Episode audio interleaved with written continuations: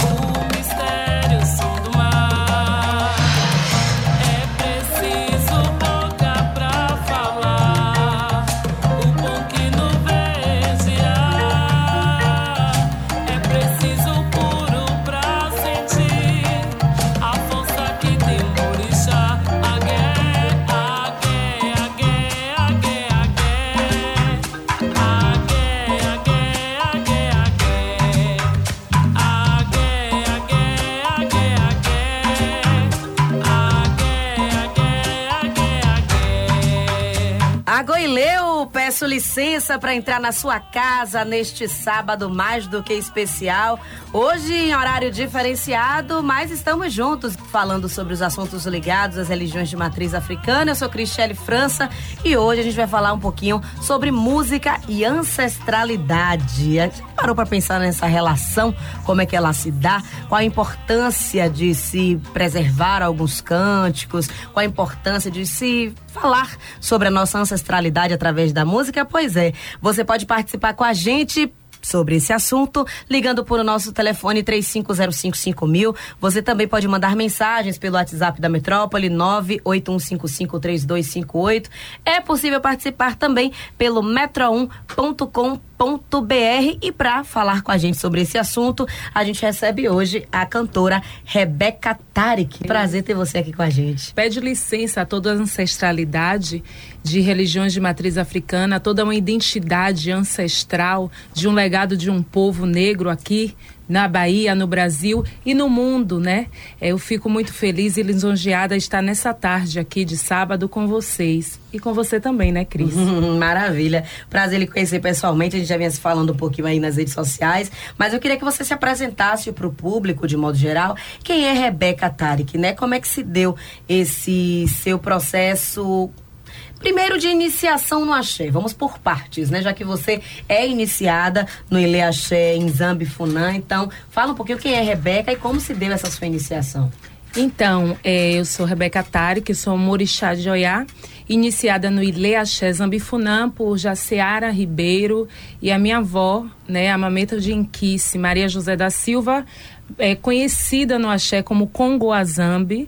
Minha avó, que é a mãe do meu pai biológico, né, minha avó biológica, ela já era mameto e eu já tinha uma intimidade com axé, mas sempre na perspectiva mesmo de ouvinte, de visitante, de visitante nunca uma relação mesmo de iniciada. Certo. E assim como a maioria das pessoas, que o meu caso não é isolado, creio eu, eu tinha um pouco de vergonha mesmo, vergonha de dizer que minha avó era Ialorixá. Esse foi um processo também de libertação. Né? De libertação não só da minha família, mas libertação de, da minha identidade religiosa, porque eu, estudava em uma escola que, na sua maioria, era uma escola de brancos, católicos cristãos, e para a gente se afirmar como minoria é, naquele espaço era muito difícil.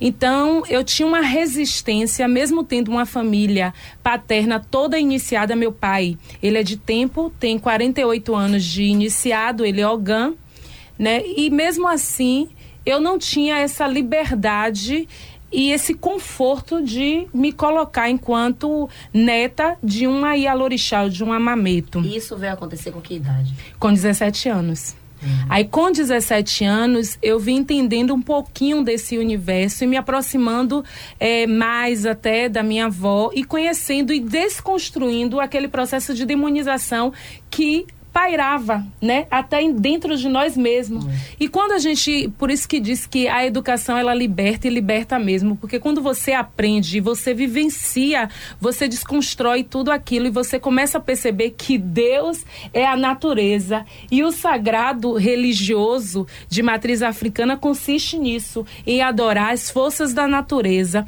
E hoje eu, em qualquer lugar que eu chego, antes de qualquer coisa, eu, eu digo que eu sou o Morixá de Oiá. Eu sou uma renascida pela força de Oiá e Ansan. Arrasou. Agora, quando é que começou essa ancestralidade a se relacionar com a sua música, né? Como é que primeiro se deu a sua entrada na carreira musical e como é que você conseguiu fazer esse link entre as duas coisas, já que seu trabalho se baseia hoje pode-se dizer que todo é, nas religiões afro, nos toques, né, nos ritmos afros. Sim, nesse mesmo processo, Cristiele, eu comecei a militar no movimento negro, né? Eu fiz parte do coletivo de entidades negras, do movimento de mulheres negras da Bahia, e quando a gente começou a planejar uma caminhada né, em homenagem ao Dia da Mulher Negra Latino-Americana e Caribenha, eu fiz uma sugestão de uma música. Eu Sim. nunca tive pretensão de ser cantora ou de ser artista, apesar de ter toda uma linhagem, famílias envolvidas com a música. A Marinês, que cantava na banda Reflexos, é minha tia, né? Olha. Ela é irmã caçula da minha mãe. Mas ainda assim, não era uma projeção minha, até porque eu, por formação, sou historiadora. Então, nessa indicação de uma música de Jerônimo, que é Mulher Negra, que diz: Eu tenho orgulho de ser uma mulher negra, eu tenho que ler, eu tenho a Digina. E nessa reunião de construção da caminhada, todo mundo, Rebeca, Rebeca, porque você não canta? Eu falei, mas eu não sou cantora. Não, mas você ficou tão bem nessa, interve nessa intervenção. Daí, minha filha, eu tomei tanto gosto que eu comecei lá do Campo Grande, já fui parar na Praça da Sé. em que ano foi isso? Foi no ano de 2005. Eita, gostou do negócio? Gostei do negócio. De repente, gente chama para fazer participação aqui, participação ali, e eu fui cada vez mais envolvida e engolida nesse processo, né? Como que eu, que eu digo, a música me escolheu, assim como o axé também me escolheu, né? Porque se tem uma religião de escolhido é o candomblé, uhum, né? Exatamente. Que Aí o que é que acontece? No ano seguinte, eu já fui convidada para participar daquele carnaval do Ouro Negro, que acontece no circuito Batatinha pelo bloco Afro Gingado Negro. Sim. Daí realmente eu tomei gosto e fui cada vez mais me envolvendo. Mas foi no ano de 2010 que eu gravei o meu primeiro 2010 2010 que eu gravei o meu primeiro minha primeira música né, a Gué já tinha gravado uma que foi pro documentário, pro documentário Até Oxalá Vai a Guerra, que foi do terreiro Oió e Neto. Aí foi documentado e me pediram para gravar essa música. Então eu gravei, que nessa terra até Oxalá vai a guerra, falando de todo aquele processo de racismo institucional, daquele ato que aconteceu com esse terreiro de Mãe triste, Rosa, né? muito triste e que veio afetar a todos nós. Então assim, o que eu percebo é que a minha música ela foi uma missão e não está desassociado com a minha identidade. E a minha identidade, ela transcende essa concepção de isso é religiosidade, isso é política, isso é artística. Não, isso sou eu. E tudo se mistura e tudo é. Uhum. É uma afirmação sobre tudo em todos os espaços. Perfeito, arrasou. A gente já tem algumas mensagens aqui de alguns ouvintes participando com a gente. É, tem aqui Hilda Correia, ela diz, Mojubá Cristiele, nós do Projeto Olorum Alaia de Uxum estamos ligados no seu programa, atenciosamente, Hilda Correia, a presidente. E também tem Luciene, ela diz, Motumbaequé de Colofé, Mucuyu, a benção, já estou ligada no Mojubá. E temos ouvintes na linha, já tem o ouvinte David querendo participar com a gente. Boa tarde, David. Oi, boa tarde, Rebeca. Ultimamente tem surgido muitos artistas de blocos afros e de carnaval que cantam músicas de axé aleatoriamente, sem se preocupar se são músicas de fundamento ou não. Você tem essa preocupação em preservar o sagrado? Com certeza, eu tenho total é, preocupação. Inclusive, é, foi uma pergunta muito pertinente e que eu tinha necessidade de colocar aqui. A minha música é uma música de valorização da cultura, da religiosidade do nosso povo. Mas eu não pego música de fundamento do culto. O culto é a base fundamental para a minha vida, que dá sustentabilidade para eu pensar, para eu projetar minha carreira com base na cultura, né? Porque uma coisa é o culto e outra coisa a cultura. A cultura é originária do culto, mas o culto não é originário da cultura. Então, primeiro nasce o culto para depois disseminar essa cultura, que a cultura é toda uma relação de um povo, o costume de um povo baseado na sua crença e na sua fé. Então, eu resguardo o sagrado, sabendo que é importante sim louvar, cantar para Iemanjá, dona das águas do mar, mas o fundamento de Iemanjá vai ser sempre resguardado como, como os meus ancestrais, os meus antecessores, os meus mais velhos sempre fizeram.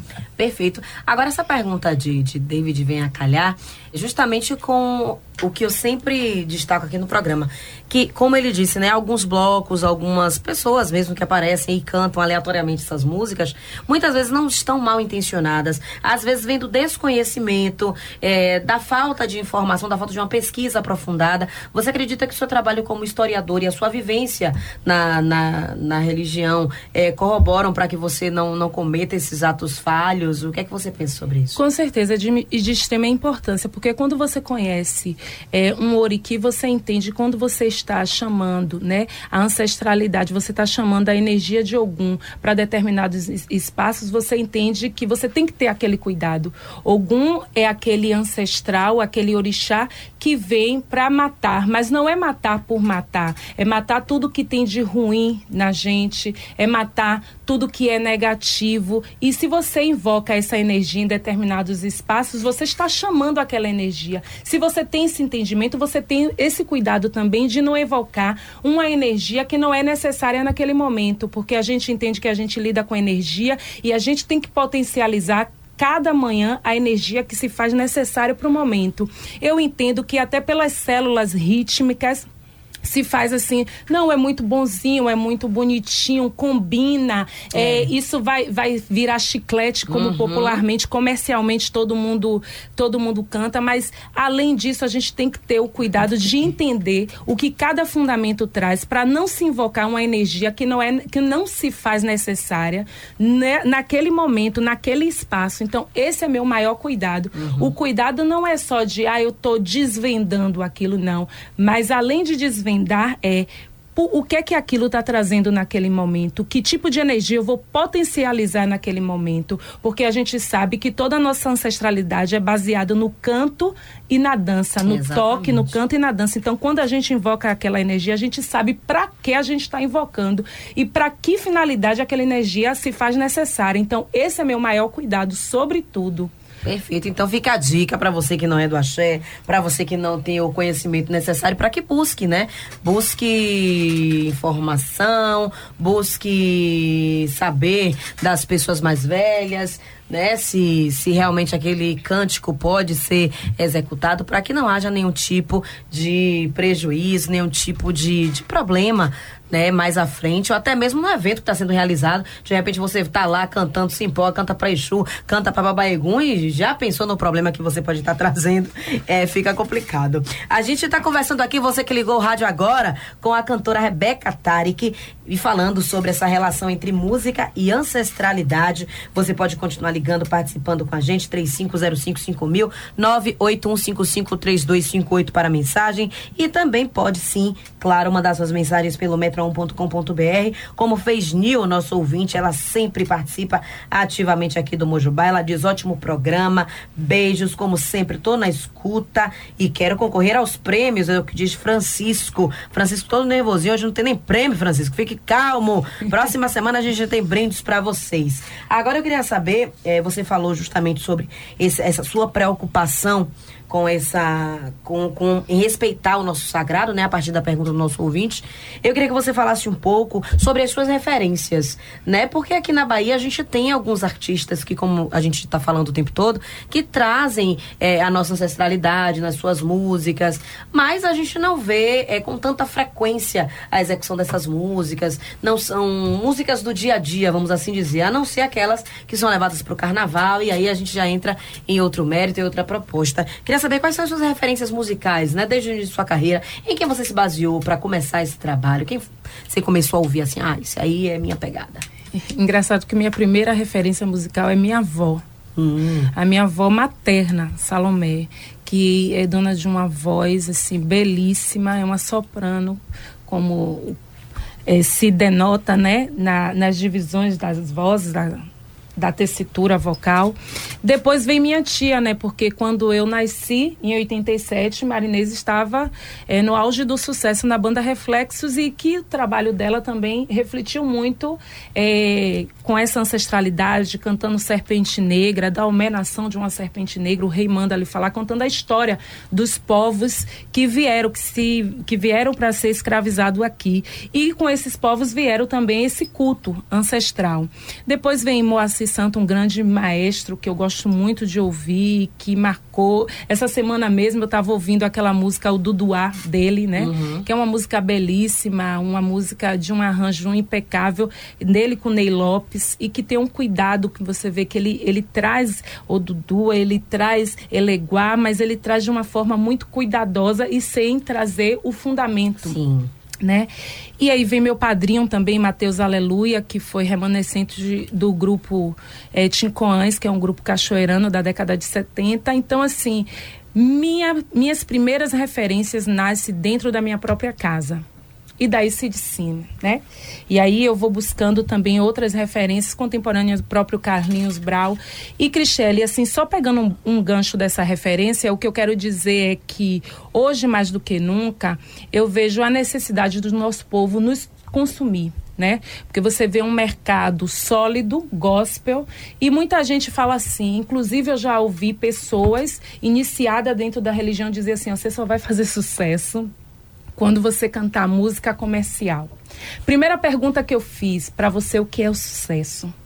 Porque talvez o sucesso que é para você não seja o que é o sucesso para mim. Certeza. O sucesso para mim é eu cantar a minha verdade, sobretudo respeitando as verdades dos outros. E a minha verdade é a minha identidade, o legado do meu povo.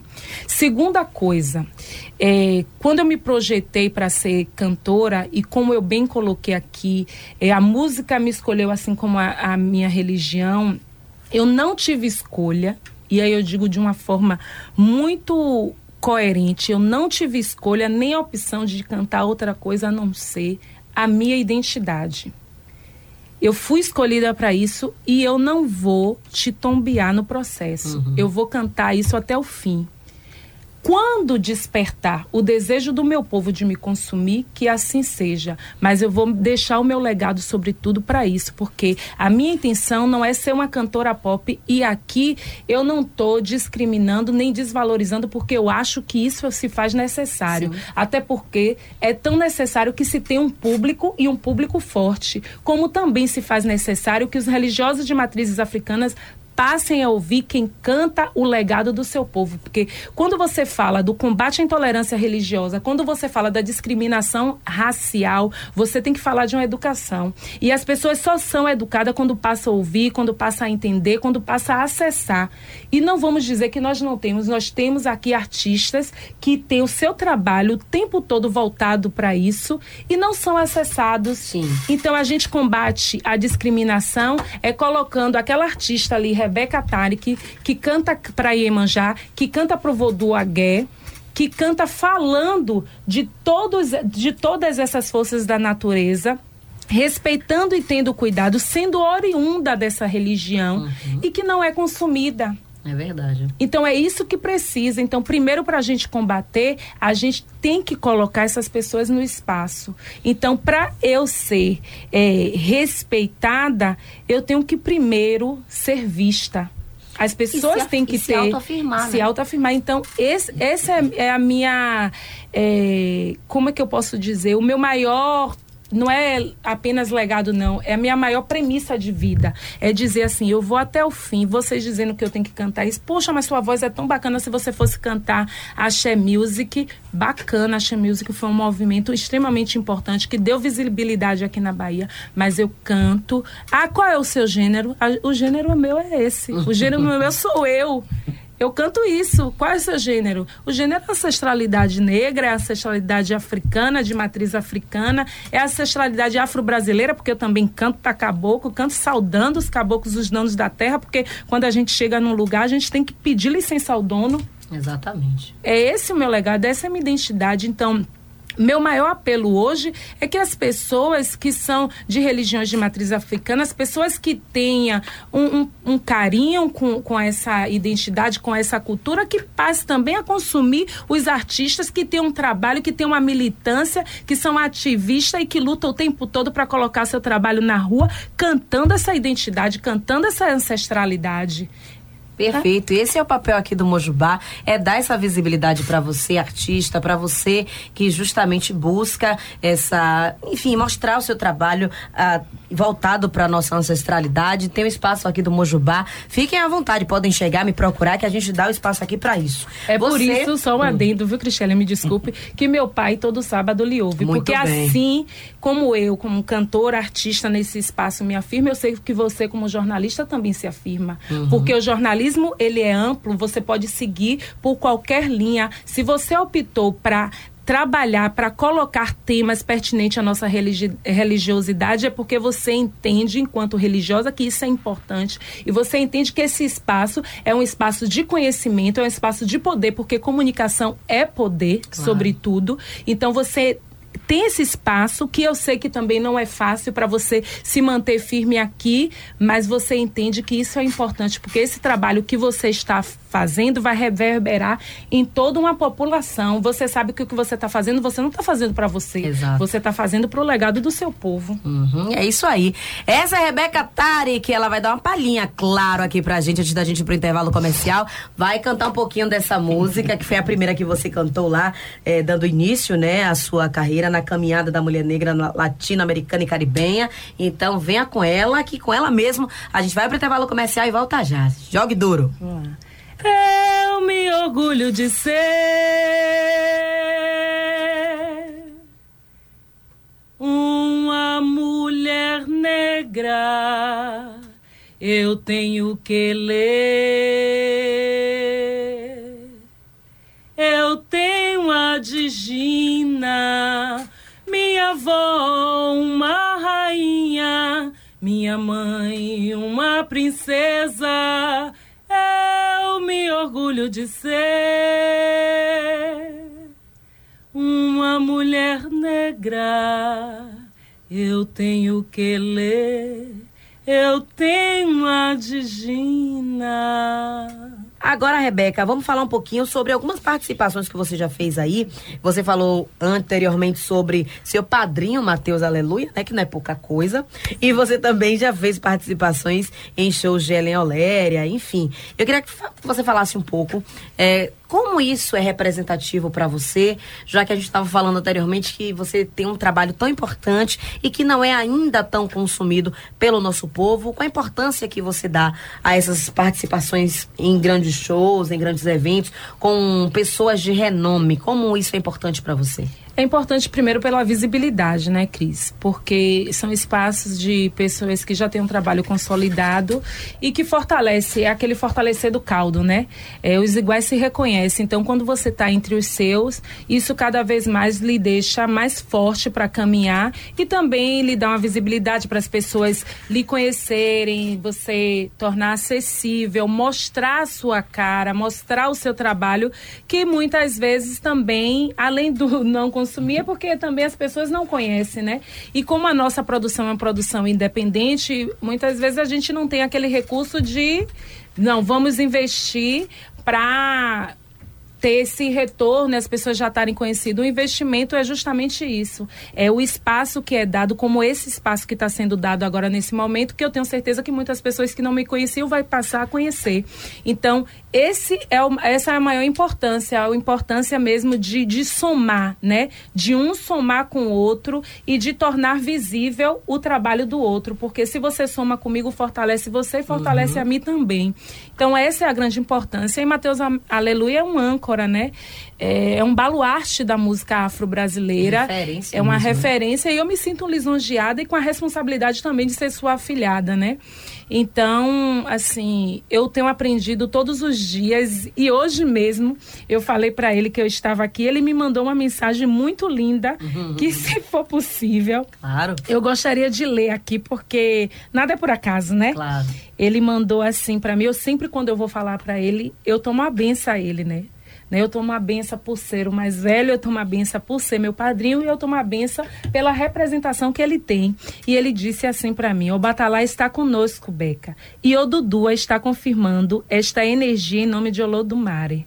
Sinta-se abençoada com todas as bendas, bênçãos provindas dos espaços celestiais, Beca. O padrinho.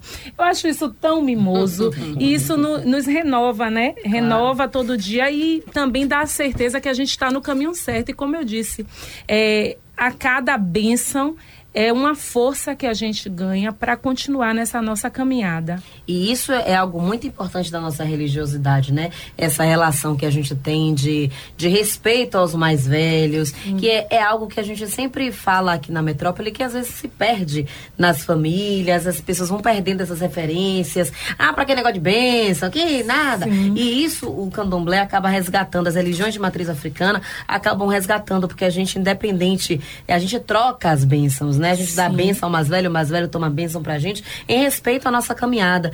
E hum. isso é muito bonito, isso é muito importante. Além, é claro, da relação que você tem toda especial com ele. E a gente tem aqui já outras mensagens dos nossos ouvintes. Tem Francisco Ogan de Abaloaíça, não diz de onde. Ele diz: o programa está ótimo, parabéns. Também tem outro ouvinte aqui cheio de dúvidas. É Jailton Freitas, ele diz que mora em Castelo Branco. Dá boa tarde pra gente. Tem uma simpatia muito grande por Xangô, mas como posso saber a quem pertence a minha vida? E agora, José? Não é José, é Jailton. Procura uma casa, Jailton, de sua confiança. Se quiser, ligue para mim que eu te dou orientação. 3505-5017. A gente pode dar uma dica pro bichinho, né? Tá perdido querendo saber que é o orixá dele. Tem muito. A gente tem simpatia pelo orixá, mas às vezes não é, né? Diga a ele que primeiro cultue o ori dele. Não é? Ele cultuando o ori, o ori vai dar o discernimento e a certeza do caminho certo para ele saber. Tem mais uma mensagem aqui do ouvinte Neto. Ele diz o seguinte: que tema lindo e maravilhoso, que bom conhecer o trabalho dessa artista. Sou neto de Guiomar Buti. Estou muito feliz em dar a todos. E a gente tem outro ouvinte na linha que está aí com a gente para participar, é Mayra ou Maíra. Oi, Rebeca. Boa tarde. Eu queria saber se suas músicas estão disponíveis nas plataformas digitais. Obrigada, gosto muito de vocês. Ô, oh, lindona, muito obrigada pela pergunta. Estão sim, que eu tenho uma dificuldade. Eu quero tanto ser divulgada, mas eu tenho. Eu acho, eu acho que eu sou uma jurássica. Porque eu vivo no Instagram e eu nunca divulgo nada. Tá sim. Tá no SoundCloud, né? SoundCloud. SoundCloud, desculpa É, o negócio aí. é fino. Me desculpe, viu? Se fosse Urubá, eu até ia, mas inglês, meu filho, eu tenho dificuldade. Amanhã também tem, mas a gente broma, lá. Então, tá lá, Rebeca Tari, que tem no Facebook uma página de artista, Rebeca Tari, que no Instagram. Pode me procurar lá, mandar um direct também, que sou eu mesmo que respondo e mando tudo para você. Mas pode acessar, joga no Google, que meu nome já tá saindo. já tá importante, tá no Google, tá importante. E atualmente Esse é o mecanismo mais fácil de divulgação, né? A internet, redes sociais, não tem jeito. Falta só um canal no YouTube para poder se também despontar, né? Sim, minha filha, eu criei esse canal. eu criei, eu já tô com vídeos já para lançar. Eu penso que no final de maio eu já tô lançando alguns vídeos aí. E, inclusive, eu quero aproveitar o ensejo para dizer que eu tô gravando, termino de gravar hoje, uma música pro documentário dos 130 anos do Bembé do Mercado. Muita recente Responsa. Esse documentário vai ser lançado, né, no dia 13 de maio, que é onde acontece a festa do Bembé lá em Santa Amaro. E tá muito bonita. Então, meu trabalho é esse. E dá pra dar uma canjinha? Você fica falando das músicas, eu fui curiosa. Essa eu não posso porque ainda não falei. Ah, aí é sacanagem com a gente. Mas eu posso cantar outra. Eu posso cantar outra. Daqui a pouco, você canta essa outra, a gente vai, claro, que encerrar com música sua, não podia ser diferente, né? Tendo artista aqui, a gente vai encerrar com o quê? Tem que ser com música. Mas a gente vai engrenar ainda na conversa, porque eu quero saber sobre esse projeto em homenagem aos Cinco anos que você participa, que é lá no Rio de Janeiro, com a cantora Andréa Mota, né? É, explica um pouquinho sobre ele, enfim. Foi em 2016, né? Eu, ela me conheceu, olha hum. que coisa boa. Ela estava passando as férias aqui e eu fui convidada para abrir o show de Elioléria lá no Ileaie, hum. na Semana da Mãe Preta, né? Em homenagem a Iailda de Tolu. E aí eu fiz a abertura, chegou lá ela me ouviu. Quando ela me ouviu, ela é, participou todo do meu show, tudo lá, porque ela queria conhecer o Ileaie e tal. Ela pegou, jogou no Google, aí é onde vem a internet. E ela me mandou uma mensagem no Facebook. Mensagem essa que eu só fui ver duas semanas depois, porque tem aquela coisa de algumas mensagens de você aprovar, né? Sim, Uma sim, coisa assim. É. Aí depois. Tá na mesma pegada aqui. Eu isso, assim, ah, que é isso aqui? Aquele sinalzinho assim, eu disse, deixa eu abrir. Quando eu abri, eu, eu tava lá a mensagem, ela dizendo que gostou muito, que ela era cantora e me convidou para ir no Rio. Quando eu fui, aceitei o convite logo de cara, sem medo, de coração aberto, embarquei para o Rio de Janeiro. Na cara e na coragem. Na cara e na coragem. Não conhecia nem ela pessoalmente. Filha ela já né? tinha. É, pois bem, além de ser filha de Oiá, aquariana, né? Ah, Aventureira total. Pronto, tá explicado. Fui e tive uma grande recepção, né, lá. E aí nós gravamos uma música que é Deixa Gira Girar nós fizemos um, um, make lá e gravamos eu e ela. E aí daí surgiu essa ideia. E lá mesmo nós fizemos esse show em homenagem a Chico Anjos. A ideia era trazer esse show para Salvador também. Mas, infelizmente, por conta de não conseguir apoio, nós não conseguimos trazer, né? Porque tinha toda uma logística Sim. que a gente montou, mas realizamos no Rio de Janeiro. Ah, então foi só no ano de 2016, só ele no ano dos, Só no ano de 2016. Perfeito. Agora, quais são os seus próximos projetos? Né? Você falou que terminou de gravar essa música é, para o documentário em homenagem ao Bembé. É, próximos passos, já tem lançamento de EP, de CD, como é que tá aí? Estamos em processo de gravação também do segundo EP, que já foi lançado, meu primeiro EP, né, de construção, de concepção. Em junho, 19 de junho, eh, tem um pocket show em São Paulo. Em setembro também, eu tenho uma participação no show do meu padrinho lá em São Paulo. Agora, sexta-feira, estou indo em Curitiba para fechar tudo que estamos com a, uma projeção em agosto fazermos um show no Teatro de Curitiba, que é o Teatro Italanandes, e também em Porto Alegre. Perfeito, arrasou, ou seja, já está saindo de Salvador, já está desbravando aí o Brasil, mas aqui na cidade você tem apresentações previstas em eventos, em bares, em locais do tipo ou não? Aqui em Salvador a agenda está aberta, por favor me procure. Meu número é Isso. é 7192227144. O meu e-mail é produção, né? Sem acento, producão, tudo junto, rebecatarik, arroba gmail.com. E pode também me convidar através das minhas redes sociais. E pode também ligar aqui pro Mojubá, que eu tenho certeza Na que a Cris hora. vai entrar em contato comigo. Então, Salvador, me abrace, eu amo minha cidade. Ah, você já viu, né? O que causa curiosidade, justamente por isso que eu perguntei sobre sua agenda agenda em Salvador. Você já está sendo vista e tendo seu trabalho destacado fora da nossa cidade, mas aqui ainda parece que tem uma resistência, né? A cidade com maior população negra fora da África e a gente fica nessa resistência o tempo inteiro. Você acha que isso pode ter a ver, ou você é, tem certeza que isso tem a ver com os resquícios do preconceito, da intolerância que ainda pairam na nossa cidade, com a resistência muitas vezes de ter o estabelecimento, ou enfim, a casa de show associada ao candomblé, as religiões de matriz africana, não querer associar a sua marca.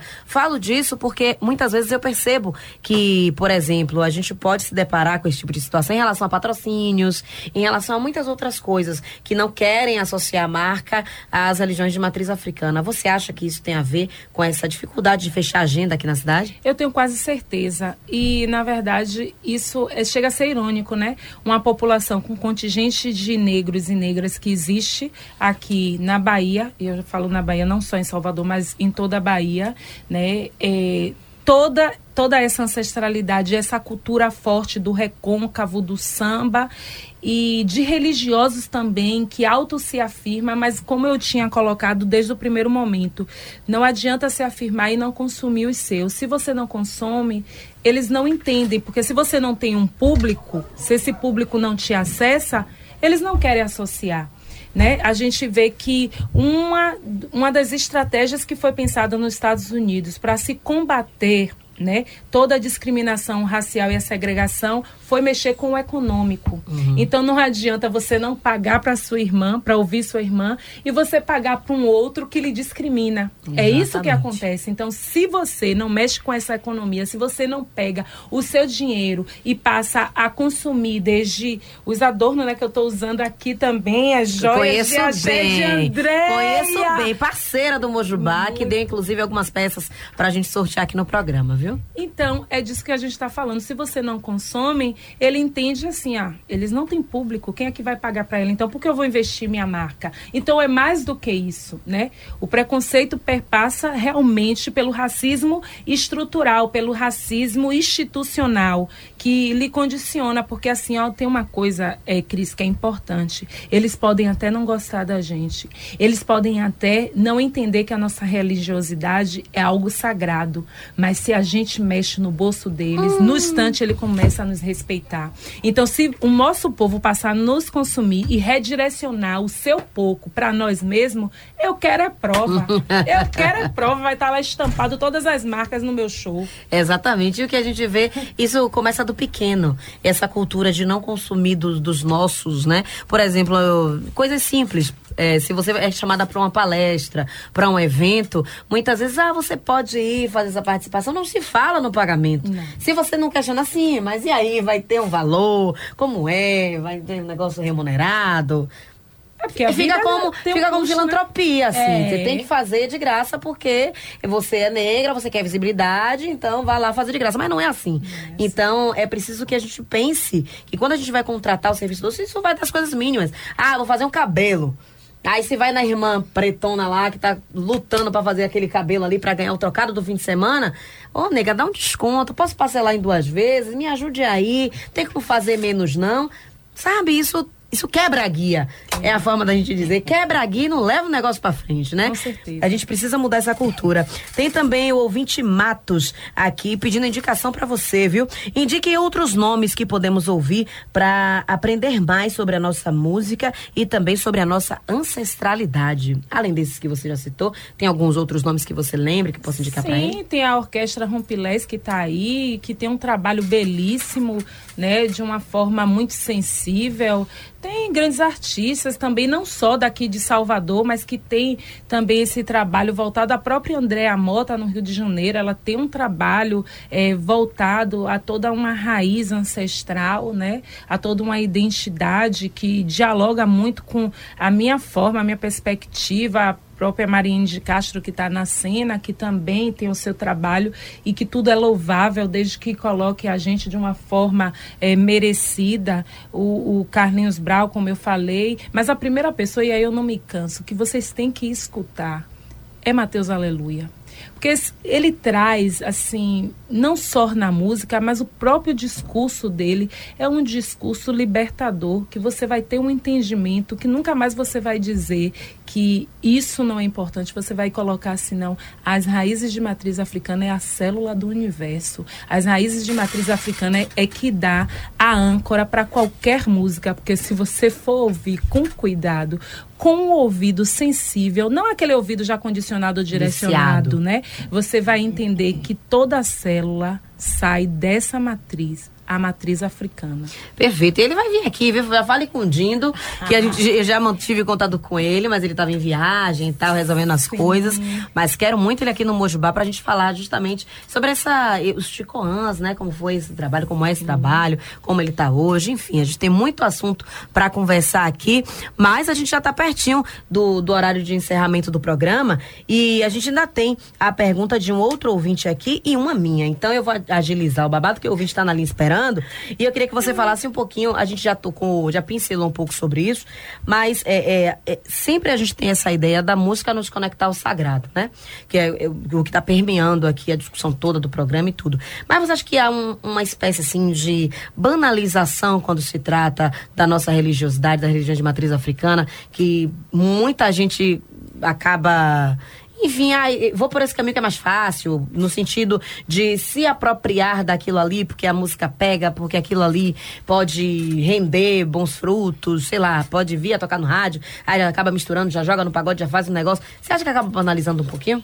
Banaliza no sentido de quando você não trata com cuidado que aquilo é sagrado. Então, já partindo desse pressuposto, já é banalização. Quando você trata assim, ó, vou me apropriar para ganhar em cima disso, não de eu vou trazer isso aqui como um legado para revelar à sociedade que isso é importante, que isso faz parte da história de um povo. Ponto. Agora, para os fins de que cada um pensa, eu não, eu não gosto de pensar pela cabeça de do julgar, outro. Né? Não, não gosto de pensar pela cabeça do outro. Agora, eu entendo que o outro tem que ter cuidado sempre, saber que toda ação é uma reação. E quando você se apropria da história, um legado ancestral de um povo, e joga, comercializa e ganha em cima disso sem ter o cuidado, isso vai ter resposta. E pode não ter resposta hoje, mas vai ter depois. Porque o meu tempo não é o tempo do sagrado. Então, assim, ó, eu tenho cuidado no julgar, mas eu sei também que a falta do não cuidado do outro pode me afetar. E se me afeta, eu vou ter que reagir. Uhum, perfeito. Vamos atender Leonel, ele está na linha, nosso amigo, Maria, parceiro do Mojubá. meu pai, a benção, Leonel é um, é um grande militante das nossas é causas, né? Um Defensor mesmo. Ele é comprometido e eu Sabe, eu não tiro o chapéu para ele, mas eu bato minha cabeça. ele, para quem não sabe, é presidente da Associação Afro-Ameríndia e sempre está participando aqui do Mojubá. Bom, boa tarde, Leonel. Vai eu com o costume do bom dia. Boa tarde, Leonel. Muito boa tarde, irmã Cristiele. A gente está aqui acompanhando o programa Mojubá, como sempre, e sendo brindado, né, pela presença ilustre aí no estúdio de nossa cantora, esta menina de Oiá, Rebeca Tarek, né? Que coisa boa. A gente que vem acompanhando, Rebeca, sua trajetória, né, artística, olha, é, realmente é, é, algo que a gente fica muito feliz em saber que um, uma irmã nossa, né, mais uma irmã que desponta no meio artístico, né, uma filha de Oiá. E é, eu queria pedir a você que nos brinde com uma das suas canções. Pode ser? E aí, pode ser? Pode sim. Qualquer Pedido tempo, dele é uma ordem, né? É pra agora? Peraí, a gente vai aproveitar para poder encerrar o programa com uma música sua, você cantando aqui ao vivo, que a gente não vai perder a oportunidade. E eu queria agradecer imensamente sua presença aqui. Foi ótima essa conversa. E pode ter certeza que você vai voltar em outros momentos para a gente continuar esse bate-papo. Muito obrigada, viu? Olorumo do pé, Oiabucifó, a bênção. E que você continue firme nesse seu trabalho, que esse trabalho é muito importante e vai reverberar muito para a gente positivamente. Axé! Até semana que vem, fiquem aí com essa voz belíssima de Rebeca. Até lá, Mojubá. Então, vou cantar para a já que a Ori nos dê bons pensamentos, nos dê um ori saudável para a gente fazer boas escolhas e sempre, sempre caminhar no sentido positivo, pensando não só em nós, mas pensando no todo, né? Porque o nosso caminhar não é só nosso, é um caminhar de toda a sociedade, de toda a nossa comunidade. Vou cantar para Iemanjá dona das ondas do mar, aquele que em mim acredita, venha comigo orar. Esse tema cheio de tristeza, feito pela própria natureza. Oh, Batalá, traz o axé de Oxalá pra nos saudar e me dê inspiração e alma presta canção que trago no coração. Moferã. Axé.